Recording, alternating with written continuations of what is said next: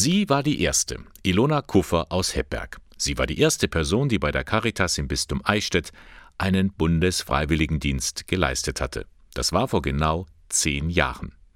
Zuvor hatte sie eine Ausbildung zur Bäckerei-Fachverkäuferin gemacht, danach arbeitete sie im Fahrdienst für Kinder mit Behinderung. Mir hat die Arbeit mit den Kindern recht gut gefallen und ich konnte mir vorstellen, dass ich das auch gerne mal ausprobieren möchte beim Bundesfreiwilligendienst. So kam sie am 1. Juli 2011 ins Caritas-Zentrum St. Vinzenz in Ingolstadt. Sie half mit bei der Betreuung der Kleinsten und in der Tagesstätte für Kinder mit geistiger Behinderung. Basteln, spielen, Essen geben, Freizeitbeschäftigung. Was ihr zudem gefallen hat, das war der Kontakt zu anderen Bundesfreiwilligendienstleistenden, den sogenannten Buftis. Man hat ja meistens in der Einrichtung mehrere.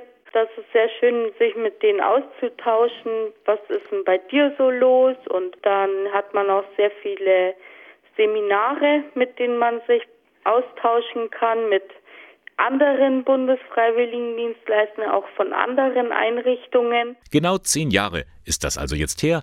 Seit diesen Anfängen hat sich der Bundesfreiwilligendienst bei der Caritas im Bistum Eichstätt zu einer Erfolgsgeschichte entwickelt.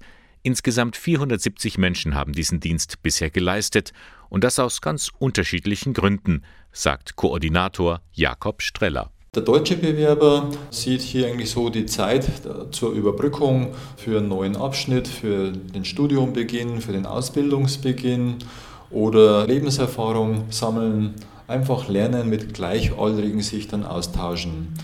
Oder auch den Zweck, dass ich sage, ich möchte meine Zeit sinnvoll nutzen und mich ehrenamtlich engagieren. Das sind also vor allen Dingen die Älteren. Aus dem Ausland stammt rund ein Drittel der Buftis aus 14 verschiedenen Ländern. Sogar eine Frau aus Peru ist dabei. Also wir sind kunterbunt gemischt und äh, diese große Vielfalt spricht äh, für sich im Freiwilligendienst. Es sind gute, gebildete Menschen mit Studienabschlüssen, die auch schon etwas älter sind, ähm, aber sie leisten wertvolle Dienste, auch mit dem Ziel natürlich hier in Deutschland Fuß zu fassen, um vielleicht nach dem Freiwilligendienst in eine Ausbildung zu starten. Ob im Seniorenheim oder in der Behindertenhilfe, ob im Kindergarten oder in einer Tagesstätte. Der Einsatz der Buftis ist nicht mehr wegzudenken. Und auch die Freiwilligen sind sehr zufrieden. Das zeigen die vielen Rückmeldungen, die Bildungsreferentin Sarah Strasser bekommt. Sie werden wirklich gut in den Einsatzstellen von der Anleitung begleitet. Durch die Qualitätsstandards kann man auch eine hohe Zufriedenheit der Freiwilligen erreichen. Durch die pädagogische Begleitung werden Themen sofort angesprochen, wenn es tatsächlich auch mal zu Konflikten kommen sollte. Es wird sofort geklärt, damit auch eben der Weg weitergegangen werden kann. Und so, denke ich, sind alle Seiten rundum zufrieden. Das bestätigt auch Jakob Streller, der viele persönliche Erfahrungen gesammelt hat. Ich erinnere mich zum Beispiel auch an ein junges Mädchen, das schon verschiedene Ausbildungen begonnen hat und überlegt hat, was jetzt tun, hat sich dann entschieden, einen Freiwilligendienst in einem Seniorenheim zu leisten und hat sich dann letztendlich nach dieser Zeit entschieden, äh, eine Ausbildung als Krankenschwester zu starten. Also sie ist im sozialen Bereich geblieben. Das ist immer sehr schön zu hören, dass Leute einen passenden Arbeitsplatz für die Zukunft finden sowie auch die erste Bufti bei der Caritas, Ilona Kuffer.